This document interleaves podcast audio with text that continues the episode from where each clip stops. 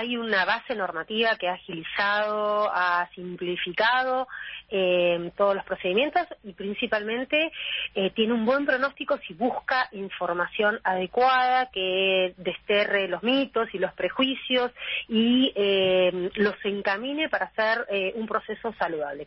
¿Qué quiero decir con esto?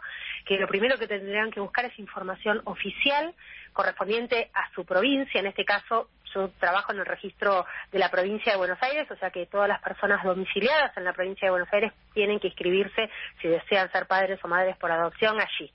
Y van a ver que no es nada complejo, es un procedimiento gratuito, es un procedimiento que no necesita de abogado, que tiene una prescripción online que pueden hacer por la página, luego tienen que presentarse, como usted decía, en el juzgado de familia que les corresponda por domicilio. Pero el pronóstico es bueno siempre y cuando tengan mucha información para tomar una, una buena decisión. La adopción, por lo que usted acaba de decir y me surge esta pregunta, la adopción es jurisdiccional, es decir, una persona de la provincia de Buenos Aires debe adoptar, dentro, que domicilio, ¿no? En Buenos Aires, debe adoptar dentro de la provincia de Buenos Aires. La inscripción en el registro es así. O sea, si vivo en provincia de Buenos Aires, debo inscribirme en provincia de Buenos Aires. Pero inscrito en la provincia de Buenos Aires, todos los registros provinciales y el de la Ciudad Autónoma de Buenos Aires también estamos nucleados, articulamos con la DNRUA, que es la Dirección Nacional de Registros Únicos de Aspirantes a guardas con fines de adopción. ¿Qué quiere decir? Que si una persona se domicilia en provincia de Buenos Aires, está escrito en provincia de Buenos Aires, su dato también lo tiene la Dirección Nacional y también su legajo está disponible para cualquier provincia del país. Bien. Señora Quintanz, ¿quiere usted sumarse a esta charla? Estamos teniendo con la doctora Claudia Portillo, titular del eh, Registro Central de Aspirantes a Guardas en la provincia de Buenos Aires, ¿no? Sí, doctora, ¿qué tal? Buenas tardes. ¿Qué tal? Buenas tardes. Le quería preguntar, bueno, ¿qué requisitos tiene que tener una persona para anotarse en el registro y si puede anotarse alguien que no tenga pareja o los matrimonios de, de personas del mismo sexo? Digamos, ¿hay alguna limitación en ese sentido y si hay alguna otra por edad o por algún otro tipo de limitación? Todas las conformaciones familiares son bienvenidas. Se pueden anotar parejas, matrimonios, parejas igualitarias, matrimonios igualitarios. Se pueden eh, anotar personas que lo hagan solas. Yo siempre digo, nadie se anota solo. O sea, se anota sin pareja, pero siempre hay padres, madres, hermanos, amigos que están acompañando el proyecto. Pero eh, se pueden eh, inscribir personas con hijos también, que ya tengan hijos. Eh, hay una limitación etaria, sí, tienen que inscribirse personas mayores de 25 años eh, tienen que tener un, eh, cinco años de residencia en el país.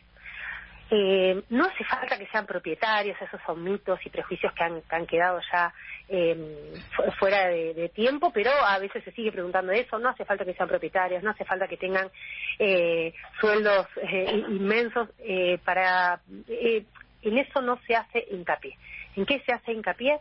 En que el proyecto parental sea saludable, en que tengan capacidad parental adoptiva. ¿Qué quiere decir esto? Que sepan de qué se trata la adopción, que tengan la amplitud, la empatía, el amor, pero también la paciencia, todo lo que requiere sobrellevar la crianza de niños que han pasado por situaciones complejas, por situaciones de vulneración de derechos.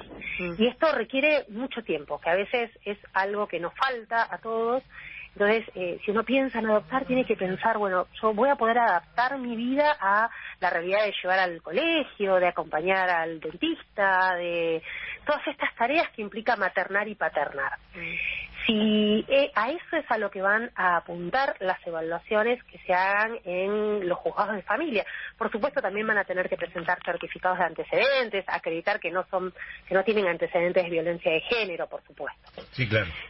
Doctora, eh, que se dice muchas veces que la mayoría de las personas que se inscriben lo que buscan es eh, bebés, ¿no? Que buscan eh, chicos en una en un rango etario muy chiquito y que por eso quedan eh, muchos niños en situación de adoptabilidad que no son adoptados. ¿Cómo es el, el perfil de los de los chicos, digamos, o cómo es el perfil de lo que se busca una persona que se anota en el registro de adopciones?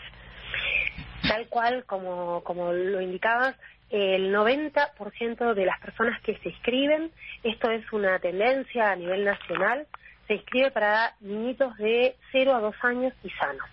Con lo cual quedan por fuera todos los niños y niñas que esperan y los adolescentes una familia, que esperan a que le restituyamos su derecho a tener una familia, que tienen, que son de la segunda infancia, que son adolescentes, o que siendo muy chiquitos tienen algún problema de salud, o los grupos de hermanos que, que siempre hay que privilegiar eh, tratar de buscar una familia que pueda adoptarlos a todos juntos.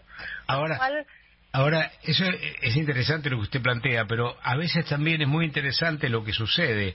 Cuando a veces ganan la luz pública, alguna suerte de posibilidad de adoptar hermanos, dicen, bueno, hay cuatro hermanitos que han quedado sin sus padres por tal motivo y demás, y, y aparece un aluvión y a los dos días, tres días, los medios dan cuenta que 150 familias se anotaron para adoptarlos, ¿no? Hay como una especie de, no digo de contradicción, pero un, un episodio que se produce más con un contenido emocional que racional con respecto a la adopción. En esos casos menciono, porque esos casos logran a veces la luz pública a través de los medios y uno a veces se asombra, ¿no? De que un grupo, usted dice, el mayor porcentaje son chicos de menos de dos años y que sean sanos, no contempla de pronto un grupo de hermanos de chicos que a lo mejor tengan dos, eh, cuatro, eh, eh, siete años, nueve y doce. ¿Me explico lo que digo, doctora? Sí, sí, es que tal cual. Eh, muchas veces cuando eh, toman estado público las convocatorias públicas, que a ver, las convocatorias públicas son el último, el último recurso. Nosotros siempre que tenemos a, un niñito, una niñita en situación de adoptabilidad, vamos a buscar primero entre las personas que están inscritas en el registro, porque son las personas que están evaluadas, que sabemos que están en condiciones de asumir eh, el compromiso de vincularse con un niño o con una niña. Después, bueno, si no encontramos nadie en el registro de la provincia de Buenos Aires, vamos a ir a los registros provinciales y de Cava. Solo si ahí no encontramos a ningún postulante, vamos a las convocatorias. Y a nosotros también nos causa sorpresa. ¿Qué pasa que ante llamados públicos se presenta mucha más gente con estas voluntades adoptivas? Bueno, hemos hecho algunos análisis y lo cierto es que mucha gente reacciona emotivamente, reacciona desde un lugar de caridad que no es el adecuado. O sea, la caridad no es adopción. Entonces muchas veces nos llaman, no, yo quiero ayudar y, y, esto no se trata de ayudar, se trata de desear un hijo por adopción. Entonces, bueno, a esas personas les decimos, mire, si, usted quiere ayudar, puede ayudar en otros espacios, eh, si usted quiere acompañar, puede acompañar en otros espacios. De hecho, hay convocatorias en que se han presentado más de 400 personas y hemos hecho un sábado una reunión a las 3 de la tarde y con todas esas personas las invitamos y concurren 90, 100 personas. Eh, y de esas van quedando menos, porque, por ejemplo, hay personas que se presentan eh, a una convocatoria de un grupito de hermanos, pero después lo piensan o lo hablan con sus parejas y, y se dan cuenta que no. O cuando uno le va contando esto de, bueno, ¿cómo organizarías tu vida con cuatro niñitos? Eh, cómo... Sí, además si tenés posibilidades, ¿eh? si tenés, tenés posibilidades físicas de albergarlos, ¿no? Exactamente, sí, sí, pero, pero más allá de eso, de los recursos económicos de la casa, que porque eso siempre se puede ampliar, eh, los niños pueden compartir habitaciones, eso, más que nada eh, la, la, digamos, la, la, entereza emocional, el tiempo, el tiempo, el, la dedicación que uno le brinda al trabajo, si puede decir, no, bueno, a partir de ahora ya no trabajo ocho horas de diez horas, voy a trabajar seis, porque tengo cuatro niñitos que tengo que atender.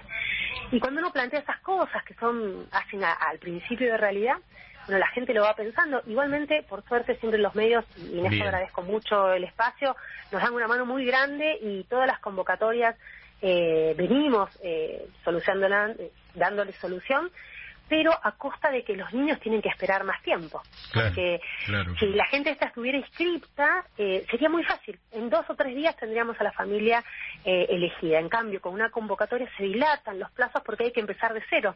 Y son los niños los que esperan en hogares institucionalizados y muy ansiosos por tener una familia. Señora, yo por mi parte agradecido. Silvina, ¿querés hacer la última consulta si te quedó algo? Eh, no, solamente, bueno, eh, nosotros muchas veces damos difusión a estos a estos pedidos y bueno, hay una página, ¿no? Que es eh, Buscamos Familia, donde están agrupados por provincias. ¿No es cierto? Es así, ¿no? Sí, hay, hay una página que es de la DENA Rúa, y mm. también eh, ahí tienen todos los registros, todos los, registros provinciales, los correos electrónicos y los teléfonos. La página nuestra es scbelargaa.gov.ar, allí hay un segmento dedicado a la adopción.